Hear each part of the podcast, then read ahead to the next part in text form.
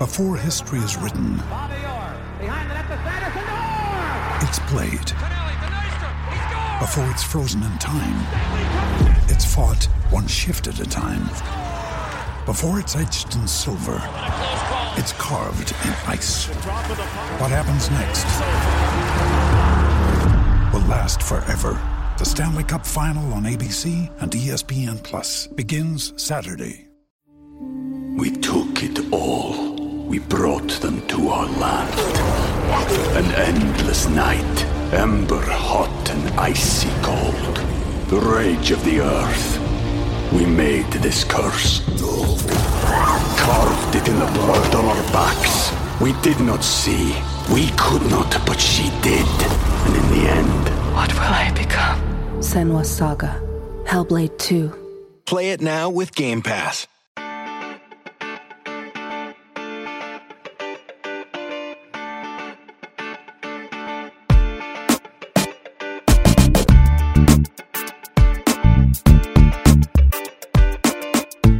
Desde el bar, edición, eh, bueno, pues mexicano, selección mexicana, de- el triunfo sobre Guatemala. Yo sé que, no, que pasó un día, pero bueno, tampoco es que el partido fuera urgente para, para comentarlo. Ya platicaremos de eso, de lo que viene ante Camerún el, el próximo, creo que el sábado. Mañana. Eh, ah, mañana, sí. Y de- bueno, también viene el, el partido de Tulón de, de la selección mexicana que es hoy. Hacemos eh, una pequeña previa y ya mañana hablaremos de, del encuentro.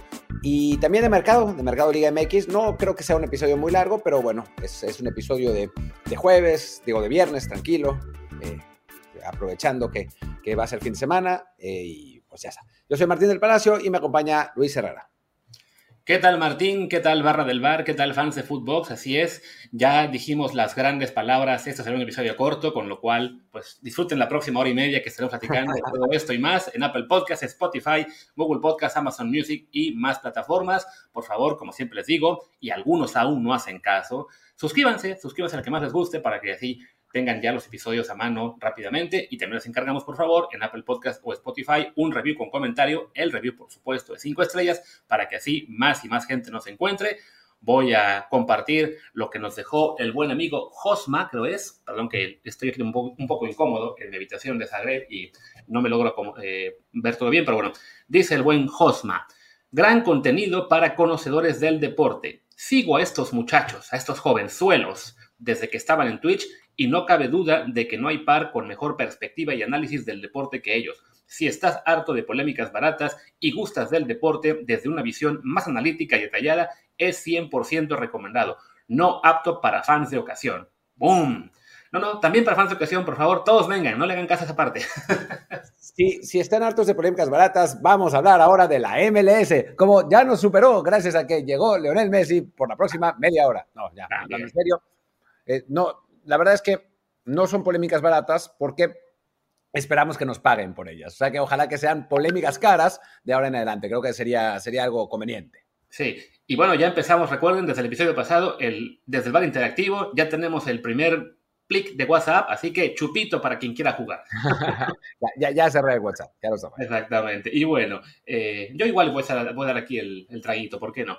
Que aquí estoy celebrando un, un- además un cumpleaños, no el mío. Y bueno, y también les recuerdo que estamos en Telegram, en Desde el Bar Podcast, donde este fin de semana creo que no habrá mucha actividad, pero trataremos de chatear un poquito más. Yo, yo lo he descuidado mucho, solamente pongo ahí los, los avisos de cada episodio, pero sí, vamos a estar ahí también más activos en los próximos días. Y bueno, pues ahora sí empecemos. Diría que sí, con temas elecciones, eh, comentabas que sí, ya el partido de Guatemala se nos quedó un poco viejo porque fue desde el miércoles, pero bueno, esto lo van a escuchar muchos de ustedes en viernes por la mañana, todavía será previo al de Camerún. Eh, era un juego que ya habíamos dicho eh, en Mazatlán, pues más de preparación, un entrenamiento glorificado, más que un partido realmente al cual se le pueda sacar mucho análisis, pero bueno, hubo ahí alguno que otro jugador que destacó. Eh, Néstor Araujo nos, reveló que él en realidad es un extremo derecho. Eh, sí, que no sabe centrar tampoco, no, no, le, falta la decisión, pero bueno, por lo menos regatea más que Laines Antuna y el Piojo Alvarado. Pues sí, sí, sí. Eh, digo, hab- hablando del- de un poco del, partido, a mí lo que yo lo que quiero destacar antes de, de entrar a la parte futbolística es que lo que habíamos pensado eh, y lo que habíamos deseado que pasara con el público pasó. Y eso creo que es positivo, ¿no? O sea, a pesar de que México no jugó un gran partido, de que por suerte se fueron al frente pronto, eso, eso sí fue importante, pero bueno, un rato largo, el partido siguió en 1-0, tampoco es que hubiera un millón de llegadas, de hecho los, los guatemaltecos tuvieron tres o cuatro, eh, donde Malagón y, Toño Rodríguez anduvieron razonablemente bien. Eh, el público siempre apoyó, eh, celebró, se la pasó bien, llenó el estadio, o sea, creo que ese es el tipo de ambiente que, pues, que necesitamos, ¿no? O sea, digo, este partido era, no, no, no daba para mucho, pero, pero creo que es un buen ejemplo de una buena experiencia de llevar un partido de la selección a provincia, ¿no? Sí, no, a fin de cuentas aquí para Mazatlán era el primer partido de selección en su historia. No recuerdo si alguna vez fueron a Culiacán, sospecho que no. Entonces, para toda la región en general, para todo el estado de Sinaloa, sería la primera vez. Eh, o si acaso habrá habido alguno en los 80s o cosas por el estilo. Entonces, eh, creo que esa experiencia es buena también para que en la federación entiendan que una forma de reconectar con la afición va a ser esa, ¿no? Llevar más a la selección a, provincia, sacarla del Azteca, el Azteca que se utilice, bueno, ya no se va a poder usar por el tema de, las obras que van a hacer para el tema del NFL, no, para el Mundial, perdón.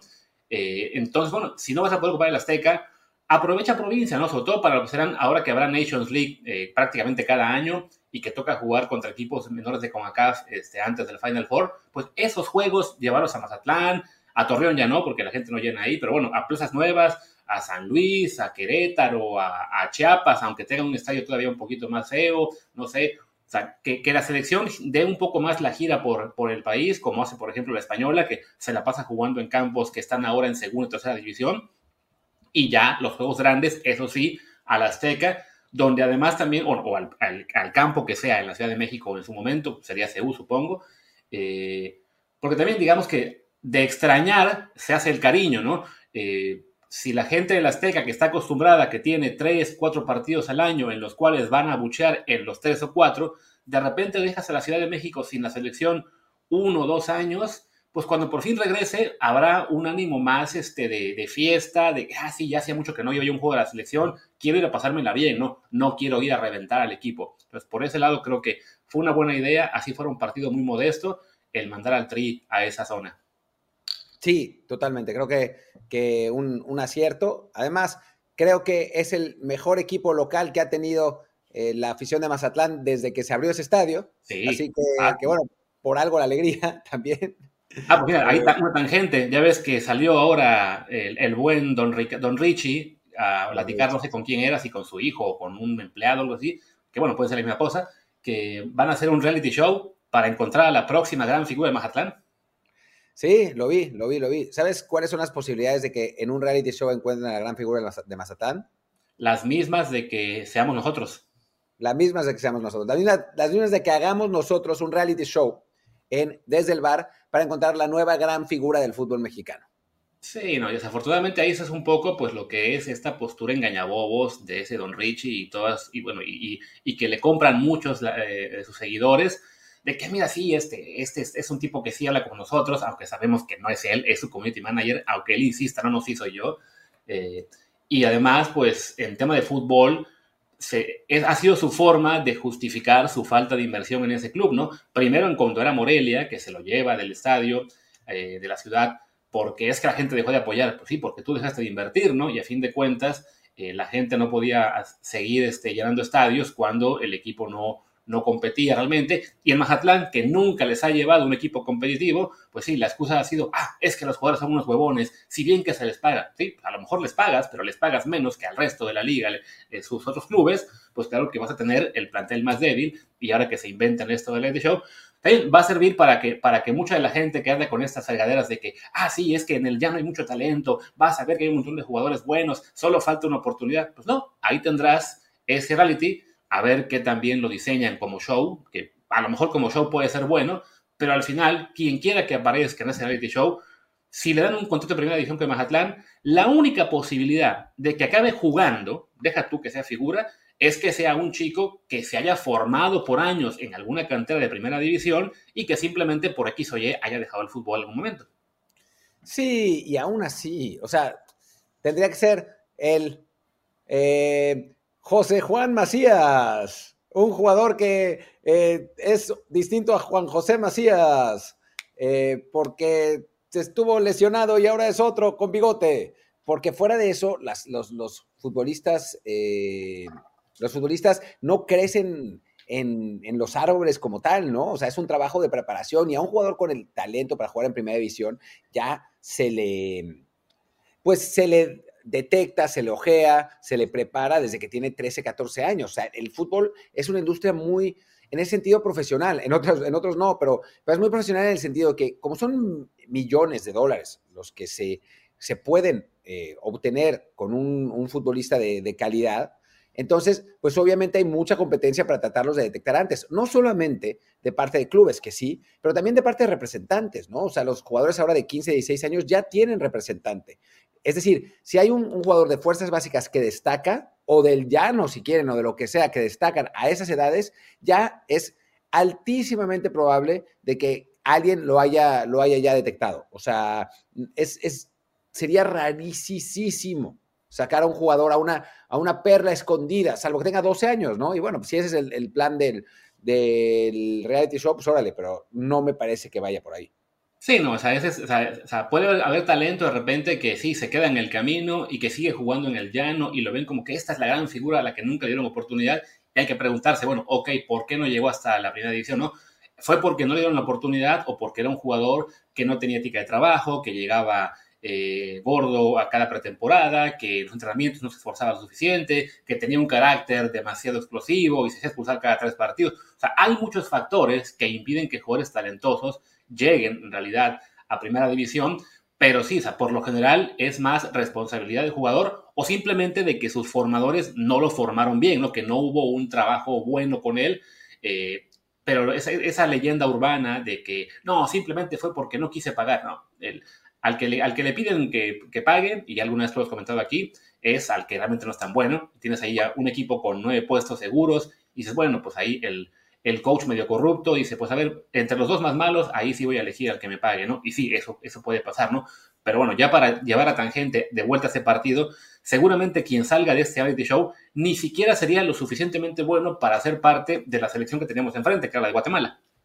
Sí, muy probablemente no, muy probablemente no, muy probablemente no tenga la calidad eh, ni siquiera para jugar en eh, las reservas del Mazatlán, ¿no? Pero bueno, pues van a hacer su, eso, su reality show, su show, van a hacer, eh, nos van a, digo, si lo hacen bien, como lo hicieron en algún momento con los valedores de Iztacalco, que la verdad lo, lo hicieron bastante bien, si lo, si lo, hacen bien, pues tendrán rating, ¿no? Uh -huh. O sea, tendrán gente que, que vea lo que, lo que muestran y creo que ese es, no, no creo, estoy absolutamente convencido que ese es el objetivo. El objetivo no es sacar un jugador, el objetivo es seguir engañando, no bobos, pero sí aficionados que piensan que de ahí va a salir un jugador de verdad para conseguir rating y anunciantes, que es pues lo que, en lo que se caracteriza eh, Ricardo Salinas, ¿no? Lo, lo, que realmente sí hace bien, ¿no? Sacarle dinero a la gente eh, para, para ganarlo él y no administrar equipos de fútbol que claramente sabemos que lo hacen muy mal. Y hablando de gente que a lo mejor eh, administra mal equipos de fútbol, Diego Coca, no, perdón, este, ahí sí me equivoqué, eh, como ya hablemos del partido un poquito más, Diego Coca que sale con su línea de tres, eh, tanto que pensamos que regresaría la de cuatro, pero no, como que ya está dejando ver que sí es su, idea principal la de mandar este, con línea de tres centrales y dos carrileros. Mm, yo no estoy tan convencido por el tipo de jugadores que tenemos ahora de que sea lo mejor, ya sea porque vas a obligar a extremos a hacer labor de carrileros, o bien vas a desperdiciarlos porque no va a haber espacio para ellos. Pero bueno, este fue el intento hoy, eh, bueno, antier más bien, contra Guatemala, y la verdad es que pues fue, fue poco productivo, digamos. Sí, a México le costó, le costó claramente. O sea, el triunfo se da porque hay una diferencia de calidad notable, incluso en esta que es una selección nuestra B, por decirlo así, y la selección guatemalteca, y bueno, se gana sin, sin sudar demasiado, pero la realidad es que México no, no, generó demasiado contra un equipo que se echó para atrás desde el principio, que no cambió su postura, que tiró algunos contragolpes, que pues funcionaron dentro de todo. Eh, el balón parado fue de nuevo un problema para, para la selección, sí, no estaban nuestros centrales titulares, pero aún así, digo, tenemos jugadores como, como Néstor Araujo, ¿no? Que jugó el partido completo y que quizás de los centrales fue el mejor, que, que mide 1,84, 1,85. Eh, Israel Reyes, que tiene también estatura, o sea, y además estamos enfrentando a Guatemala, ¿no? O sea, no es que estemos enfrentando a, a Jamaica, ¿no? Que tiene jugadores de 1,90. Entonces, eh, que es, es, algo que, que pesó. Y en, en, la parte futbolística, de, en cuanto a, al dibujo táctico, pues sí, creo que a México le faltó pues no sé si práctica con el sistema, que puede ser, eh, pero sí imaginación eh, de medio campo para arriba, porque la generación de jugadas real fue muy escasa, ¿no? O sea, lo, primero que hizo Raúl, eh, que, bueno, genera el corner del que sale la jugada para generar el penalti que también convierte él, y después poco más hasta el segundo gol, ¿no? El equipo despierta cuando entra Luis Chávez, que le da un poquito más de creatividad a un medio campo que la verdad le, le faltó mucho. ¿Cómo te atreves a decir que Raúl generó la jugada que generó después el penal que marcó él? si en realidad él es ya un jugador acabado que simplemente le dieron el penalti para que lo metiera y para colmo de males alguien, un Vivales le tomó una foto bastante mala cuando está cobrando el penal, que ya se hizo un poco viral eso. Porque ah, no lo vi, ¿qué era? sale con que pues, la, postura en la que está cobrando el penal, pues sí, es una postura como si fuera la de alguien este, con problemas neurológicos, entonces sí, no, no le hace nada bien esa foto. También, claro, porque la gente está un poco sugestionada a pensar eso de Raúl, pero sí, como dicen, no, fue una jugada en la que en realidad, ya siendo serios, él, él se la construyó, ¿no? Había quien decía, ves, solo hizo el penal, no, no, espérate, él fue, el penal existió por él, no, no, no fue que él simplemente lo pusieran a patearlo. Fuera de eso tampoco hizo mucho. Sí creo que el, parado del equipo me parece que no, no le dio bastante. Señalaba sobre que Araujo fue quizá el mejor central. Según Statistics, fue hasta en realidad el mejor jugador del partido, ¿no? Que muy sólido en defensa. Le apuntan aquí tres conducciones progresivas, que sospecho que son todas la misma, en la que se aventó eh, tres dribles y ahí este, brasileño, aunque después, pues sí, ya no supo qué hacer, se engolosinó un poco. Pero sí, fue, fue un buen partido para él, sobre todo para, para dejar claro que él no piensa retirarse, ¿no? Que más allá de que ya vemos todos un poco como que la, la siguiente generación con César, con Johan, quizá con Víctor Guzmán, que ya está empujando y que parece que va a tener oportunidades eh, reales de, colarse al 11 pronto. Pues Aunque, ojo, ojo con la lesión, ¿eh? Vamos a ver cómo, en qué termina la lesión de rodilla que tuvo. O sea, a mí me pareció, en su momento menisco, que es, va a ser siempre eh, más positivo que ligamento, pero todavía ayer me parece que no había habido eh, diagnóstico, ¿no? Digo, ahorita voy a checar, pero sí, yo tampoco vi ninguna, ninguna referencia. Digo, que acabar el partido creo que ya es una señal, si no este, positiva, bueno, sí, por lo menos te deja un poco más de esperanza, ¿no? Y esperemos que si sí hay lesión, pues sí, que sea menisco, que eso nada más le, le corta eh, un tiempo mucho más limitado que lo que sería una, de ligamentos. Y bueno, ahí mismo en la central creo que Israel Reyes es el que como que ah, nunca... Ya, ya, hay, respuesta, ¿eh? ¿Eh? Gracias a Dios, lo de Víctor Guzmán fue solo un susto, eh, dice, dice el Tan Ortiz. Así que bueno, perfecto. Y, el que menos va a festejar es Israel Reyes, porque te decía que no lo veo tan bien en este momento. Con América tampoco tuvo tan buena temporada. Entonces, bueno, para Néstor fue eso también ese partido, ¿no? El decir, hey, aunque me vean a mí como el veterano, pues veterano soy, pero no estoy tan viejo. Es más joven que, Héctor, si no me equivoco, por un par, por, un par de años, quizá por tres. Entonces, él también quiere ahí levantar la mano y decir, no, no, yo, yo aún puedo seguir aportando, al menos en el corto plazo, ¿no? De aquí a lo que será Copa América, quizá.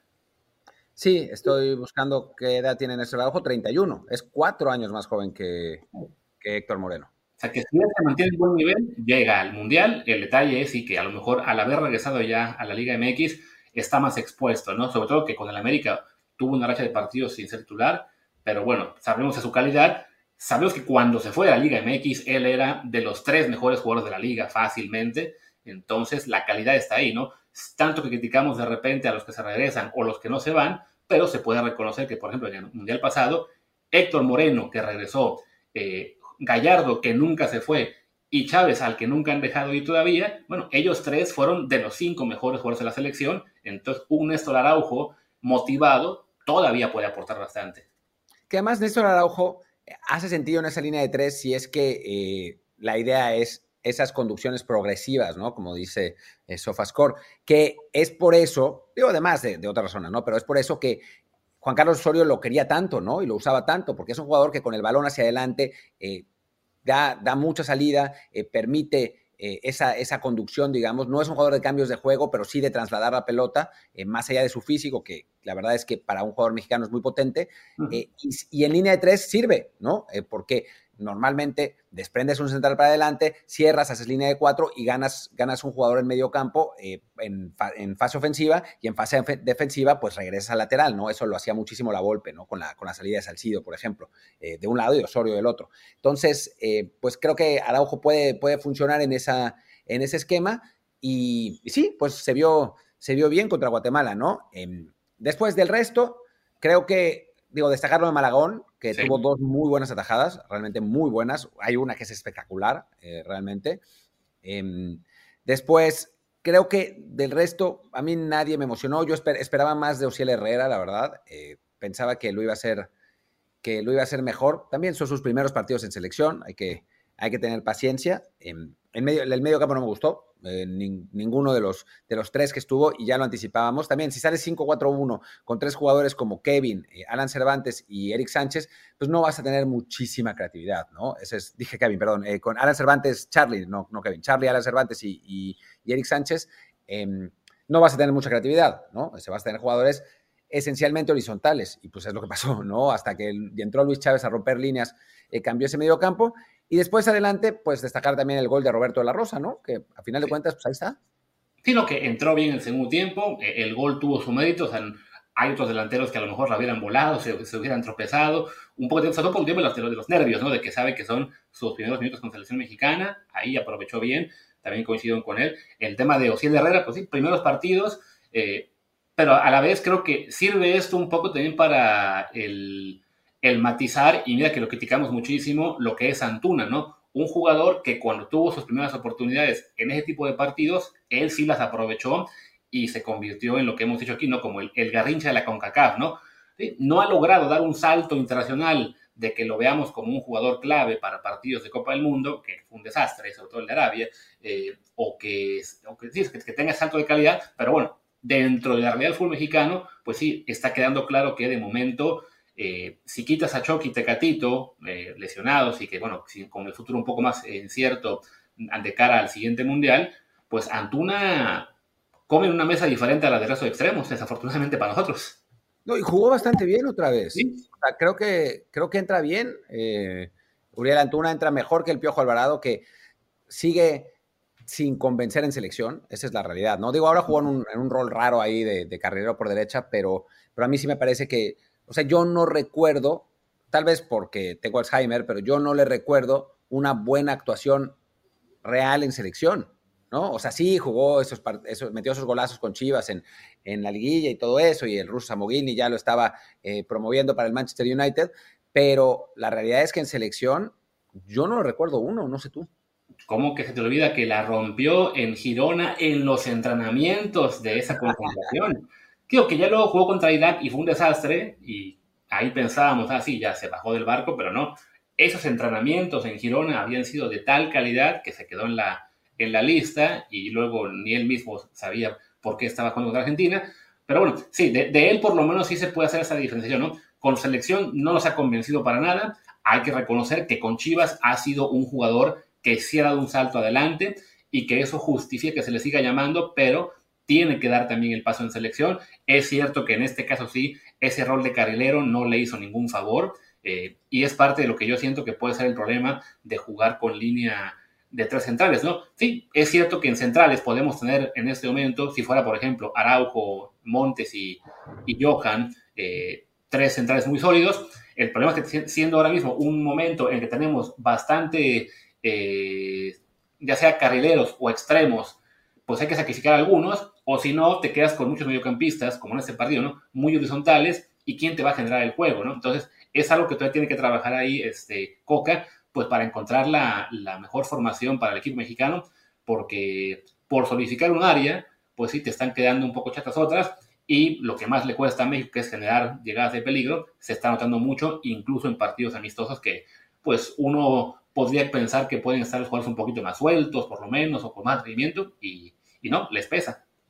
También habíamos hablado de que era probable que estos jugadores estuvieran duros, ¿no? Por, Porque, bueno, tuvieron, una, tuvieron vacaciones, tuvieron esa mini, mini pretemporada de una semana con selección, así que era de esperarse quizás que no estuvieran en el, en el ritmo que, bueno, que, fuera ideal, ¿no? Yo no sé cómo vengan los jugadores guatemaltecos, no sé hace cuánto que hayan parado, eh, tampoco es que se hayan visto maravillosamente bien, pero siempre ese tipo de circunstancias afecta al equipo de mejor calidad, ¿no? Y en este caso eh, sucedió y, creo que pues, vamos a ver el partido contra Camerún ya con un poco más de tiempo, con un poco más de trabajo, eh, qué, es, qué es lo que pasa contra un rival obviamente mucho más potente, son un, equipo, digo, sin que sea la selección, digamos, es la selección de Camerún, pero faltan jugadores muy importantes, ¿no? O sea, no, no va a estar Anguisa, no va a estar Abubakar, no va a estar Chupomotán, o sea, faltan los tres futbolistas más eh, pues mejores de, Camerún, pero vienen varios más de, buenos equipos en, Europa, así que va a ser una, un, buen reto, una, una buena eh, prueba para, para, el equipo de Coca, que también podrá contar con algunos jugadores más que no habían, eh, que no habían podido estar por la misma razón, por descanso en, en, el partido contra Guatemala. Y pues vamos a ver, ¿no? Vamos a ver qué pasa con, con esa selección mexicana en ese partido en, en un duelo con mucho más nivel de exigencia. Sí, definitivamente, ¿no? O sea, así como hemos sido muy buenos para criticar todo lo que hace la federación y con justa razón, hay que decir que por lo menos esta mini gira previa a la Nations League ha tenido sus detalles buenos, ¿no? Primero, el, un partido de poco nivel contra Guatemala, pero llevando a la selección a una sede que no había conocido eh, fútbol tricolor, bueno, eso fue útil, eh, sirvió también para que los, jugadores se enfrentaran a un ambiente mucho más positivo eh, cuando el partido estaba eh, complicado. Y ahora, pues un rival como Camerún, que si bien es cierto que no va a ser eh, el mejor Camerún posible, y que aunque lo fuera, pues tampoco es una selección tan poderosa en este momento, bueno, es, es un equipo diferente, ¿no? Es un tipo de rival que rara vez tenemos, eh, porque vaya, los las últimas veces que jugamos contra un africano, que habrá sido en lo que fue Argelia, en aquel amistoso en, en Holanda jugamos con Nigeria, jugamos con Nigeria en Dallas. Ese partido además me tocó a mí. Yo me, tocó estar en, el, en la cancha, literalmente en la cancha. Eh, ganamos 2-1 con goles. Era una Nigeria C, ¿no? Si no me recuerdo. Era una Nigeria, no, era como una Nigeria B, B+. Era, digamos, habían quedado fuera del Mundial, entonces habían metido a sus jugadores jóvenes más prometedores al, partido, ¿no? Supongo que ese, equipo de Nigeria que jugó contra nosotros en un par de años será la base de la selección nigeriana que buscará el pase al, Mundial. Ok. Y bueno, es el, a fin de cuentas eso, ¿no? Es el, enfrentar a rivales diferentes, que no sea este estar siempre con sudamericanos y más sudamericanos, o Guatemala otra vez, o de nuevo sudamericanos, de nuevo Guatemala, porque, o el de Estados Unidos, que es el partido obligado o sea, cualquier partido amistoso para la selección que sea contra un rival de otro continente ya es un plus. Que además sea un rival que estuvo en el Mundial pasado con algunos jugadores de ese equipo, aunque falten otros más importantes, también sirve, ¿no? Y bueno, vamos a ver si esta selección a la que se incorpora, si no me equivoco, Jorge Sánchez y algún jugador más, no recuerdo cuál era, eh, nos muestra pues, una cara más, más este, sólida, ¿no? O sea, tengo entendido, bueno, en lo que será la, la base es prácticamente la misma que estuvo ante, ante Guatemala, más, más Jorge Sánchez, que seguramente sea titular, y algún jugador más. Entonces, bueno, viendo cómo paró el equipo ante Guatemala, vamos a suponer que va con línea de tres otra vez.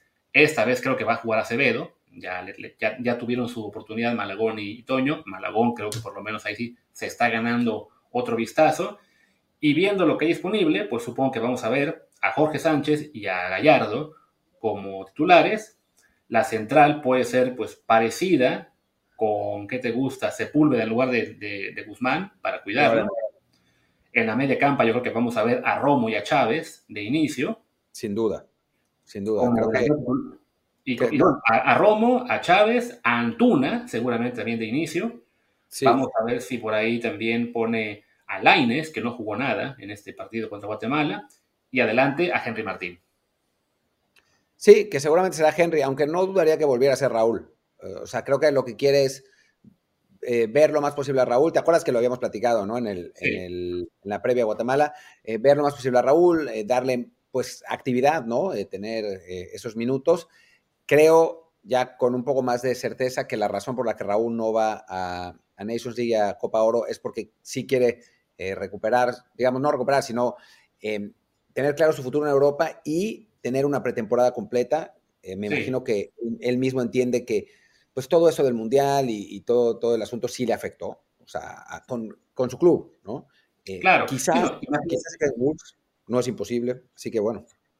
Sí, no, y más allá de que siga habiendo gente babosa que cree que te tuvo que haber sido, entre comillas, honesto y salirse de la, de la selección, lo que sea, no. A ver, cada jugador eh, su máximo objetivo es el Mundial. Eh, los ejemplos que suelen dar de que, ah, que ellos también se bajaron del Mundial, Benzema, no es cierto, lo bajó de, de Shams, eh, Sadio Mané, no, no, es que se bajara, es que la lesión no le iba a dar para volver y ya, y así muchos más, ¿no? O sea, todo jugador hace hasta lo imposible por jugar un Mundial, y desafortunadamente para, para Raúl, pues ese hasta lo imposible le acabó costando caro en el resto de la temporada, pero bueno, aún nos queda la esperanza de que con una buena pretemporada, con un buen descanso en verano, tenga todavía fútbol en las piernas para aguantar uno o dos años más.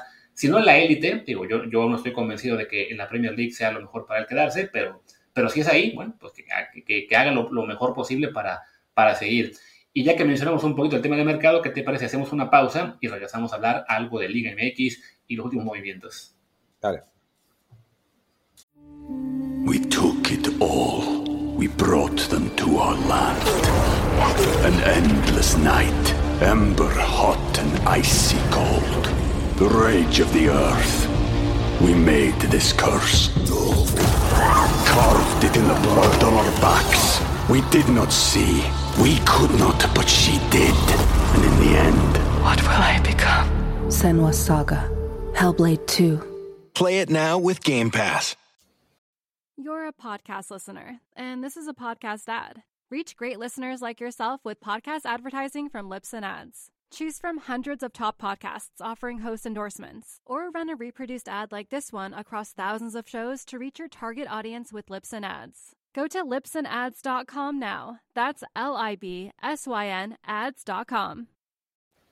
Bueno, estamos de regreso en, la, en, el, en el programa. Iba a decir estamos de regreso en la pausa, pero no, estamos de regreso de la pausa. Eh, y hablemos, hablemos de, pues de los traspasos que suenan en, Liga MX, de cómo de cómo pinta la cosa en algunos clubes, en, en algunos pinta bien, en, otras no, en otros no tanto. Eh, si quieres empecemos, Luis, con el América, que no tiene ni técnico, ¿no? Y los aficionados están empezando a poner nerviosos porque todas las opciones que buscaron, eh, pues medio han valido madre. Eh, por el momento realmente no se sabe quién va a ser, o sea, no hay nadie ni siquiera cerca. Así es, sino me, me, voy a basar para el tema de las altas, bajas y rumores en este gran artículo de altas, bajas y rumores, precisamente, que está publicado en footballtransfers.com. Así que, gente, visiten esa página para toda la información del mercado de Liga MX e internacional. Y sí, ahí destacan que el América hay 50.000 rumores que han habido jugadores incluso europeos que se han mencionado, este Papu Gómez, Isco Alarcón, quién sabe cómo lo hicieron para contactarlo, de técnicos, se habló de Pizzi, se habló de Andrés Jardín, se habló también de Pesolano, que eso yo creo que fue ahí un invento de su agente, eh, se habló del Vasco Aguirre, que por cierto, sacamos ahí en Fútbol Transfers hace unos días que parte del problema era que su mujer no quiere regresar a México, me contactó, no voy a decir quién, pero es un insider, bastante insider, eh, ahí para el tema de la América y me decía que no, que eso era mentira, que simplemente fue cuestión de dinero y apenas ayer el Vasco Aguirre dijo, no, a mí simplemente cuando ya tenía cerrado la renovación con el Mallorca, mi agente me dice que la gente de la América quiere hablar conmigo, pero bueno, eso fue todo porque yo ya había decidido renovar con el Mallorca. Pero vaya, te habla de sí lo que es este desastre de directiva que tienen con Santiago Baños al mando, Espero que a nosotros no nos pidan disculparnos como en su momento a Paco Villa y el perro Bermúdez, pero sí, que falten tres semanas para que arranque el próximo torneo y no haya técnico, por más jugarreta mala que según ellos les hizo el Tan Ortiz y el Monterrey, es realmente desastroso. Sí, desastroso. Es, eh, es un problema de organización serio. Digo, a final de cuentas después, o sea, hay que eh, entender también que esas cosas son eh, la comedia de pretemporada y después puede cambiarlo todo en, un segundo, ¿no? O sea, el Tan Ortiz, recordemos que no es que haya llegado después de un proceso de selección eh, importante en el que haya habido análisis, no, lo metieron ahí porque era el entrenador de la sub-20 eh, sin, sin, experiencia en, en, primera división y le resultó bien, ¿no? O sea, no hubo, no hubo mayor investigación que esa. Así que, digo, le quieren acertar, pero uno nunca sabe qué es lo que va a pasar con un entrenador así, eh, con un plantel así, con la presión, etcétera, ¿no? Pero bueno, eh, iba a decir que ojalá que la acierten, pero no. Sí, pues ¿para qué? qué ojalá si no, si lo vamos a Pumas? Sí. yo mejor ahora mismo la playa de Pumas, incluso. Sí, sí, no, yo no, pero, pero lo tengo en el corazón. Y bueno, estaba el rumor hoy de que, digo, ya sabemos que llegó Kevin Álvarez, está el rumor hoy de que va a llegar Omar Campos también al América, cosa que a mí me parece rara, sinceramente, porque ya tienen a Israel Reyes ahí, ¿no? A Chava, a Chava Reyes. a los dos. Sí, también. Digo Israel porque el central. Sí, bueno, pero Israel puede jugar también como lateral por izquierda. Sí, sí, no, es una cosa rara. Y a fin de cuentas, además, pues una inversión desmedida en una posición no tan importante, ¿no? O sea, la lateral derecho creo que es en este momento la posición más débil en el fútbol mundial. Y sí, vaya, quieres ser a uno bueno, pero que se hayan gastado ya 11 millones en conseguir a Kevin Álvarez se me hizo muchísimo y por Omar Campos no va a ser este, una, una rebaja, ¿no? Sabemos que Orlegui, como el caso de Pachuca, está un poco desesperado por generar ingresos, pero sabiendo que Omar Campos se quiere ir a Europa y que tiene además posibilidades reales, porque ya tiene gente siguiéndolo, pues para soltárselo a la América uno esperaría que fuera una cantidad también muy alta. Vamos a especular que a lo mejor mínimo 7, 8 millones. hablamos de que la América se gastaría 20 millones casi de dólares en dos laterales sin tener siquiera una idea de si el próximo técnico los va a querer utilizar eh, de una forma tan destacada, ¿no? Sí, es, es extraño. Dijiste lateral derecha, lateral izquierda. En, no, no, se derecha por, por Kevin, que se lo gastaron. Ah, por Kevin, ya. Sí, em, está, es, es poco, digo, no sé, no, es poco comprensible, ¿no? Y sobre todo porque el equipo necesita eh, jugadores en, en, otras líneas. Pero, pero bueno, es el rumor de hoy. Eh, hay más rumores, hay bastantes más rumores de, América, se, les ha ligado con un montón de jugadores, eh, ¿se acuerdan de cuando, cuando decían de Quiñones, em, con Violante el de Toluca, no sé muy bien por qué, digo, por esa situación de la lateral izquierda, Brian García, el propio Gerardo Arteaga, que se habían inventado que, que no tenía contrato y que iba a, a, irse gratis a la América cuando resulta que sí tenía contrato, en fin, eh, ese, ese tipo de cosas. Pero bueno, ¿Qué te parece si pasamos a eh, algunos de los otros equipos? Digo, no vamos a ir todos, eh, todos uno por uno, los, los, invitamos a que vean nuestro artículo que sí trae a todos los equipos uno por uno en, en Football Transfers, así que que vayan para allá. La verdad es que está bastante bien, está muy completo. Y de paso, si lo ven, ahí nos pueden comentar después quién nos falta, sobre todo en la parte de rumores, que de equipos menores podemos este, reconocer, andamos un poco chatos, por ejemplo, del San Luis, que solamente tenemos la alta de, de Jürgen Damm, sin rumores de altas y bajas, que seguramente los hay, pero sí, vámonos directo mejor a Cruz Azul, que es de los más activos. Sí, bueno, que se llevó al Mudo Aguirre, ya sabemos, a Mateus Doria, también a Carlos Salcedo, o sea, reconstruyó por completo la, la central en la época post-Cata Domínguez, ¿no? Un jugador emblemático de la institución, que es broma, pero es verdad. Y después a, Moisés Vieira da Veiga del Fortaleza y a Kevin, Castaño del eh, Águilas Doradas de Colombia. Sí, es un equipo que está invirtiendo bastante. Eh, de este club, pues, ¿qué podemos decir? Que ha sido un desastre directivo en los últimos años. Entonces, son muchos fichajes. El de Doria en particular me parece el mejor. Eh, no, no conozco mucho de los que llegan del extranjero. Salcedo, si recuperar el nivel, eh, pues también sería extraordinario. El problema es que Salcedo ha sido muy inconsistente, pues básicamente desde que regresó de Europa, entonces no, no tenemos forma de saber con qué mentalidad va a llegar a, Cruz Azul. Si juega bien, pues sí, ahí tienes un par con Doria realmente muy, muy sólido. Eh, y bueno, ahora quizá la mayor preocupación es el tema de ataque, ¿no? Ahí es donde se ha hablado de muchos nombres sin que nada se concrete, ¿no? Se habla ahora de que quieren a Dinero de Pumas, de que buscaron a Falcao, que ya lo habían buscado desde el, torneo pasado, eh, también, bueno, en medio campo, que quieren a Rafael Carioca de, Tigres, que quieren a Pedro Aquino de América. Eh, vaya, es, es un equipo que está tratando de invertir mucho, supongo también porque se lo habrán prometido al Tuca Ferretti para que él aceptara tomar al club hace unos meses, y, y pues ahí sí, es eso, ¿no? Que esté el Tuca es la la mayor fuente de tranquilidad, porque la directiva de plano no, no ayuda mucho.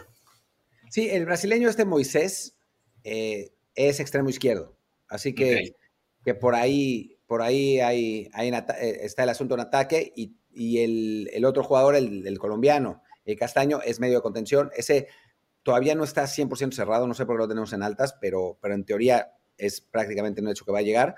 Pero sí, hacen falta eh, todavía algún refuerzo en, en ataque, alguien que pueda, eh, pues, digamos, darle ese salto de calidad a un Cruz Azul que, que, lo ha estado necesitando, ¿no? O sea, sabemos que tiene, siempre ha tenido una buena plantilla, pero en, las últimas temporadas no ha sido lo, lo pues, lo efectiva que, que debería de ser. Eh, se fue Santi Jiménez y no encontraron un centro delantero que, que pudiera realmente, eh, pues, sustituirlo, ¿no? Carneiro fue un, desastre eh, por completo, en Michael Estrada no funcionó, eh, eh, Lotti era un jugador de, en, otra posición, o sea, creo que, que ahora esa es, esa es la, la, asignatura pendiente para, para, un Cruz Azul que sí lo necesita claramente. ¿no?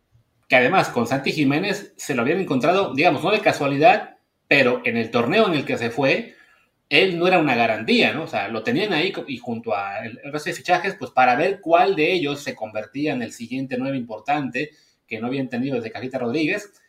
Y, resultó que Santi explotó y tan explotó que lo tuvieron que vender al mes y medio. Pero sí, es una, es una posición en la que han estado dando muchos tumbos, como también el siguiente club del que podemos hablar, me parece que sería Chivas, pues que no tiene un 9 sólido, que esperará que, la, que, la, que el regreso de Macías ayude a componer la posición y que, bueno, está, han sonado muchos nombres, pero sí, pues como siempre, le va a costar cerrarlos por el tema de que si quieres un jugador mexicano bueno, saldrá muy caro y también lo van a querer América, Cruz Azul, Tigres, Chivas, creo, perdón, este Monterrey, y está complicado, pero bueno, de momento parece que va a llegar el portero este Oscar Wally del, del Lugo, de la segunda española, un portero que hace años que lo detectaron los de embajadores aztecas, eh, se, ha, se, ha, mantenido sobre todo en segunda división española, así que tampoco podemos esperar una gran figura, pero bueno, de la segunda llegó Fidalgo y se convirtió en una pieza importante de la América, quizá Wally, no, no espero yo que sea tan decisivo, pero por lo menos le dé un poco de estabilidad a esa posición en la cual también llevan años cambiando de portero cada dos tres torneos. Güey, ¿cómo que no tiene nueve? Se ve que ayer te estuviste de viaje y no y te perdiste la nota del día. Me la perdí, me la perdí. ¿Qué pasó? No, ¿es, en serio? ¿Ficharon a Alan Pulido? Ah, claro que sí. Es que bueno, aquí voy a regañar entonces a la persona que, que escribió el artículo porque todavía no lo añade. Sino yo me quedé en que era que, que Alan Pulido quería volver. no, no, ya está.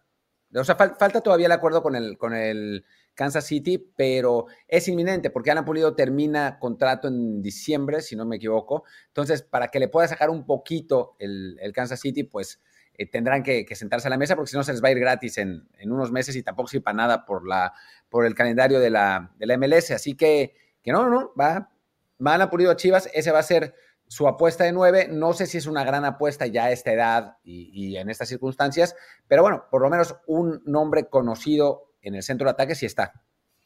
Sí, que vaya, Alan Pulido tiene 32 años y además hay que recordar que viene de lesión grave, ¿no? Entonces sí, pues será un refuerzo de nombre, pero que no, no genere tanta eh, expectativa para quien ha estado siguiendo su carrera, ¿no? Para quien simplemente queda de casi tenemos ahí un buen nombre para la delantera, pues eso puede generar una ilusión desmedida. Y bueno, para seguir, eh, ya también para no estirar mucho el programa, eh, podemos comentar, bueno, veo aquí a León, que ya consiguió a Viños del América y que seguramente va a jugar mucho mejor en el León que lo que hizo algunos en el América. Veo también que el Monterrey, bueno, que llega el Tano Ortiz para reemplazar a, a Bucetich. Ahí no hay tantos rumores, pero ya sabemos que los Rayados no van a estar hablando de 20 jugadores, van a elegir a dos o tres, van a preguntar, ¿cuánto? ¿6 millones? Ten 8 aquí y listo. Sí, bueno, que, ahora estaban diciendo, no de Monterrey, pero de Tigres, que se iba a llevar a Alexis Vega. De Monterrey ahora no me acuerdo quién. De, a Herrera lo querían, ¿no? Herrera, claro. Por Ociel Herrera, que decían que iban a pagar, no sé, 10 millones, alguna eh, locura absurda así. Y bueno, pues sabemos que puede ser verdad, ¿no? O sea, es posible. De ellos lo creemos sin duda. Digo, me sigo aquí en el artículo altas y bajas, digo, chequen ahí, ya regañaremos al editor para que ponga lo de Pulido, que se le fue, pero bueno, Necaxa, que trajo al técnico este Dudamel, eh, después de que se fue Lilini, en Pachuca, que está ahora mismo en consiguiendo recursos desesperadamente, ya vendieron a Kevin Álvarez, ya mandaron a César Toluca, ya mandaron a Cristian Garango a Filadelfia, o sea, está la cosa triste. Se rumoraba que iban a mandar a De La Rosa al Oviedo. Parece que eso ya se cayó, lo cual es pues, una pena por De La Rosa, que le puede venir bien ese salto al extranjero, aunque sea en segunda división. En Santos Laguna, bueno, que perdieron a Doria, perdieron a Mudo Aguirre. Va a regresar Izquierdos, que estaba en el Sporting. Van a conseguir a Dubán Vergara de Monterrey, que quizá es una buena incorporación.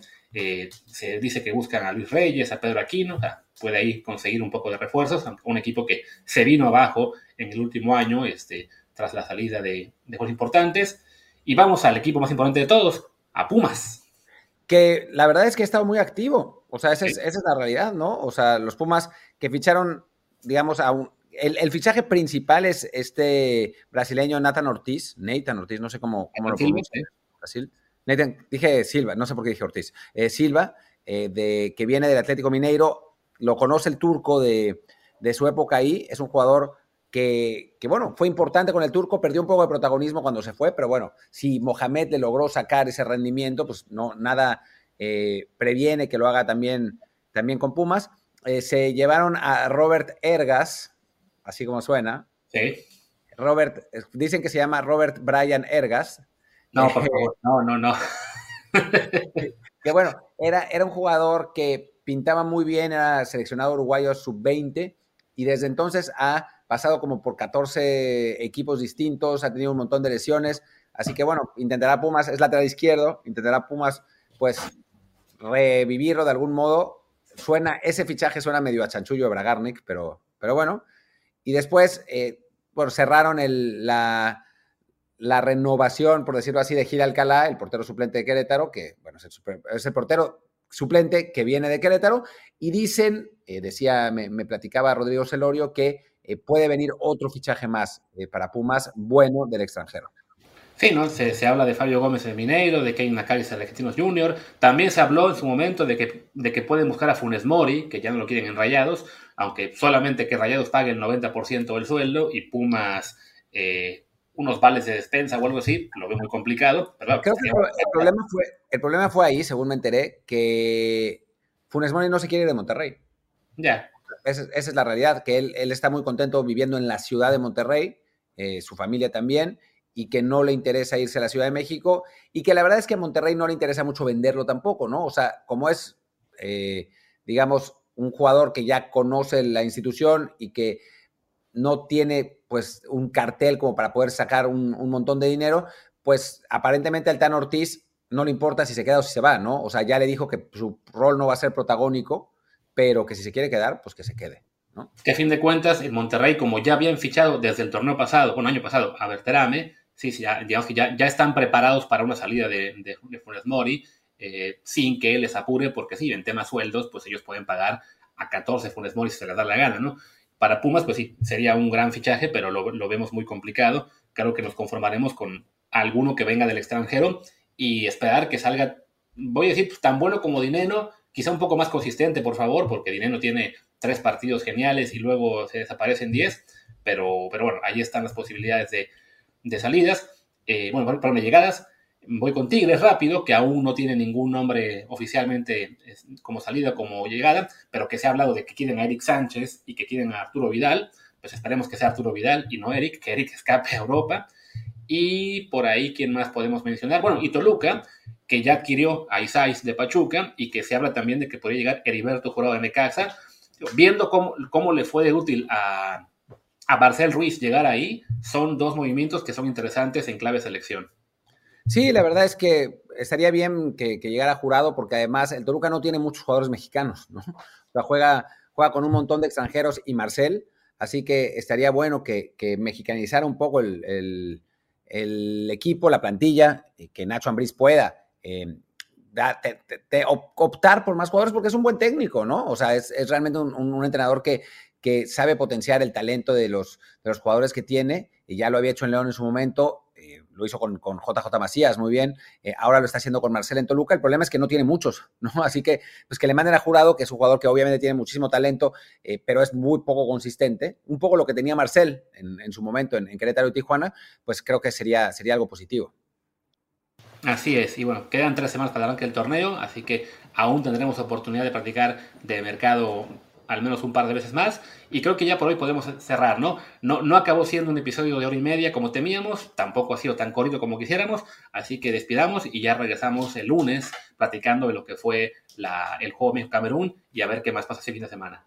Tulón, Tulón, que, se, va, se va a jugar ahora, creo que México-Qatar es en un ratito, de cuando estamos grabando, que seguramente cuando ustedes lo escuchen, escuchen el episodio, ya habrán jugado, pero bueno, pues platicaremos de eso también.